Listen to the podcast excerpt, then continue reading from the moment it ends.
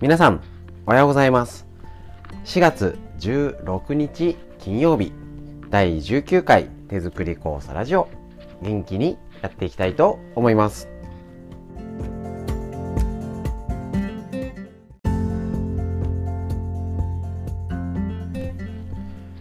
はい、えーと、今週もダラダラやっていくんですけれども、やはりちょっと何度も何度もラジオで確認していきましょう。えー、自律神経を整えること腸内環境を良くすること体を温めることこれが免疫を高める最大のポイントになりますしそのための運動や睡眠をよくとるっていうことをやっていきましょう。でしっかりねあのー、朝聞いてる方と朝じゃない方もいるんですけどなるべく午前中に日の光を浴びましてねあの軽く運動、ね、することで脳を元気にするっていうことをぜひ習慣にやっていきましょう。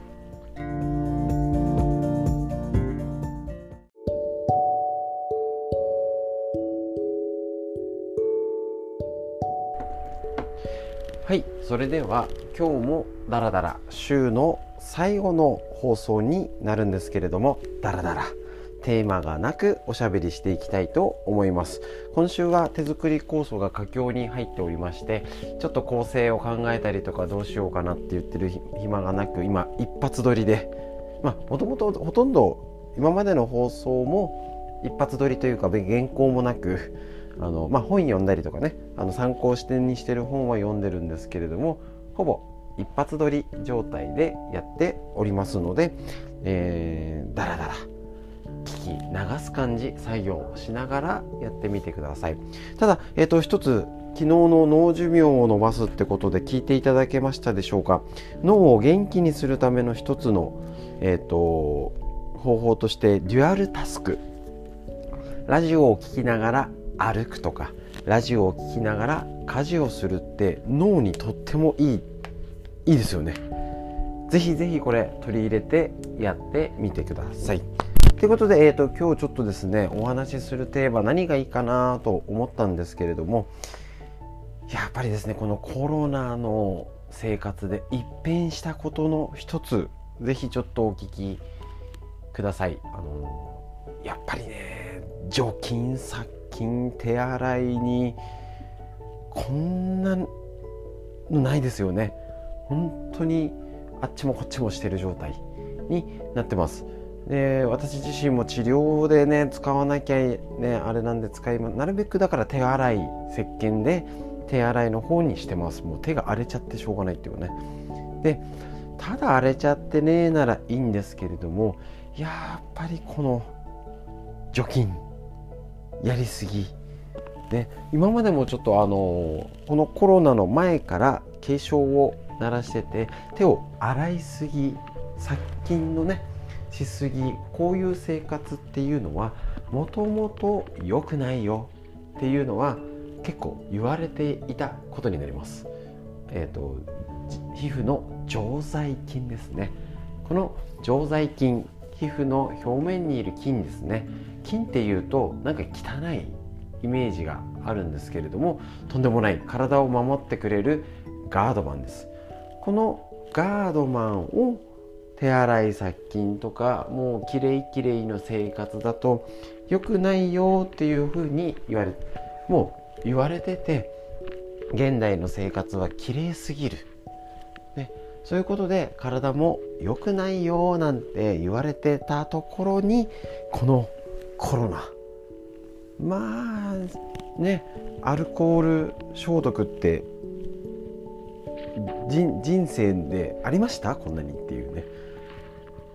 ないですよね。こんなに殺菌消毒して。マスクならマスクだって結構ね口呼吸になっちゃったりあの頭痛マスク症候群じゃないですけどそういう問題もある中でさらに殺菌除菌だらけの生活が板についてきてしまってると。もうお店の入り口でシュッシュってするのがもう何でしょう。習慣になってますよね。なのでじゃあこのここで気をつけなきゃいけないことあのこちらうちの通信とかでもお伝えしたことはあるんですけれども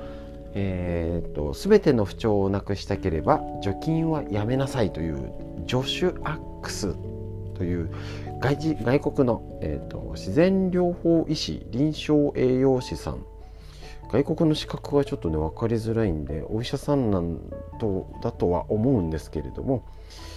あカイロプラクティックの博士号なんですね。はい。あそうなんですよ。こういう資格って日本と海外違うんですね。日本はカイロは民間療法なんですけど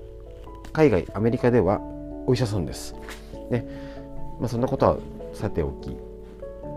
ね、薬で治らない不調は腸内細菌を増やせば治るよっていうことでこれちょっと、ね、分厚い本なんで買ってねっていうことは言えませんけれどポイントだけ紹介。どういうこと？要は除菌をしまくるとアレルギ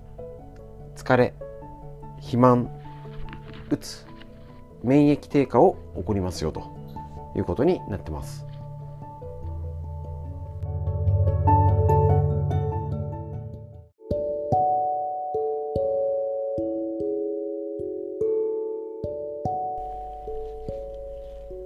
はい、このようにアレルギー疲れ肥満うつ免疫低下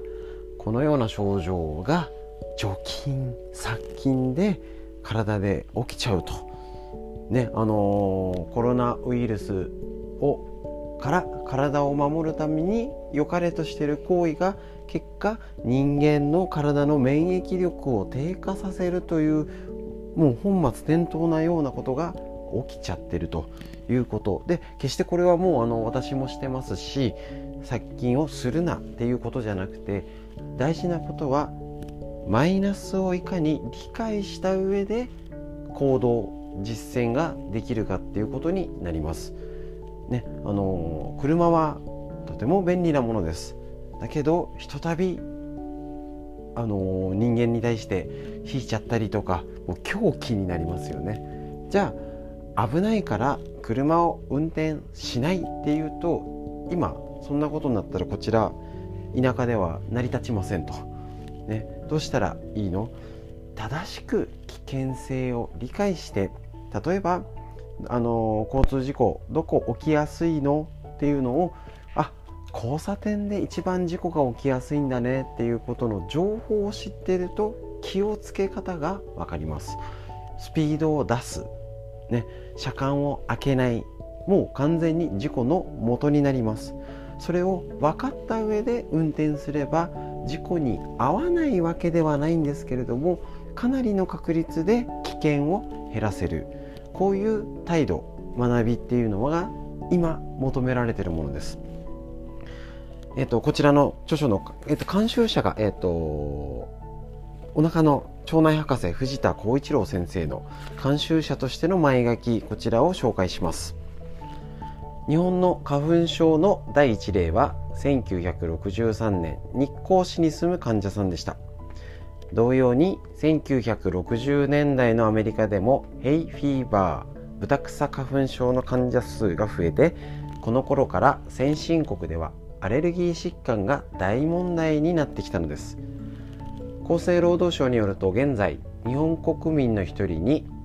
あ3人に1人が何らかのアレルギー症状を持っているという報告があります。我が国は便利で衛生的な環境が整備されていて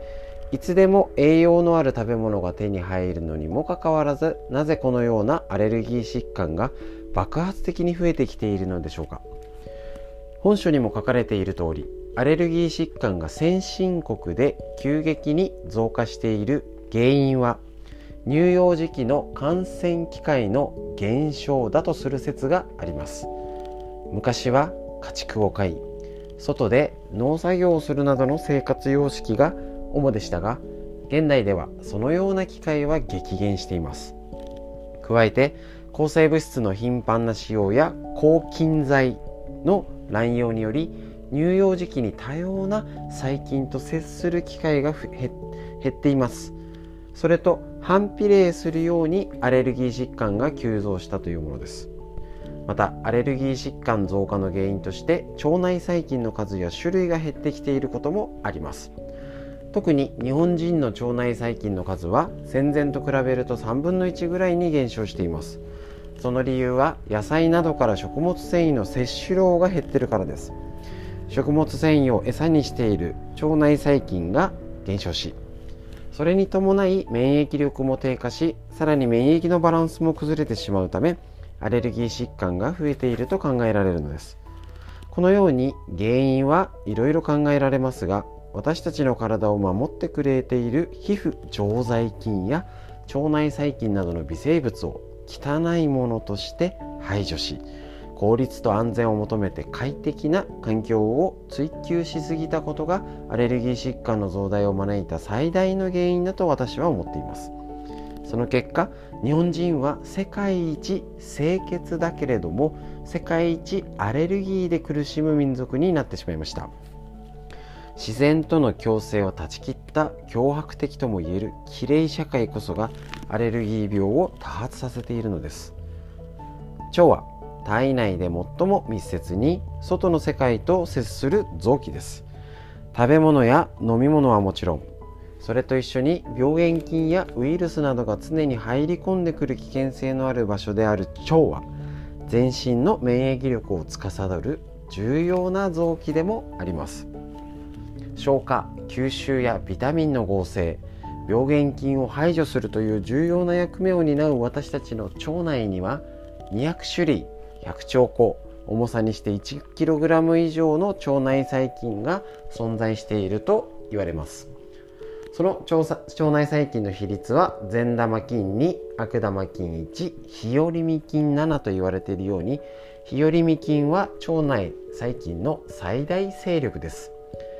善玉菌を増やすことが大事と語られることが多いですが実際は最大勢力である日和見菌が健康の鍵を握っているということなんですね。なのでこちらあのまあちょっと分厚くて何ページだ？すごい。えー、っと350ページもだらだらありますのでぜひあれなんですけど皮膚常在菌っていうことでインターネットで見ても今かなりねあの市民権を得てえっと知られるようになったこの常在菌を守るべくしてこのマイナスを知った上でどうプラスをできるか、ね、あの危険性をちゃんと認識して車が危ないよ乗るなじゃなくてこのコロナ社会を生きていくために危険性を理解しつつやれること腸内環境皮膚常在菌のためにぜひ手作り酵素海の精をご自分で活用してやってみてください。ということで今日はだらだら、えーと、全ての不調をなくしたければ除菌はやめなさいと,、えーと、除菌をしすぎることでアレルギー疲れ肥満うつ免疫低下が起きるよっていうこの、えー、あすみません文教者かな？助手アックス著、えーと、役が藤田浩一郎先生のやつですね。簡約ですね。やってるものになります。こちらから除菌の危険性を理解した上でやだからやんないやんないでじゃなくて上手にやりつつ体を皮膚を守るっていうことを日々取り入れてこのコロナ時代をより快適に生きていくようにしましょう。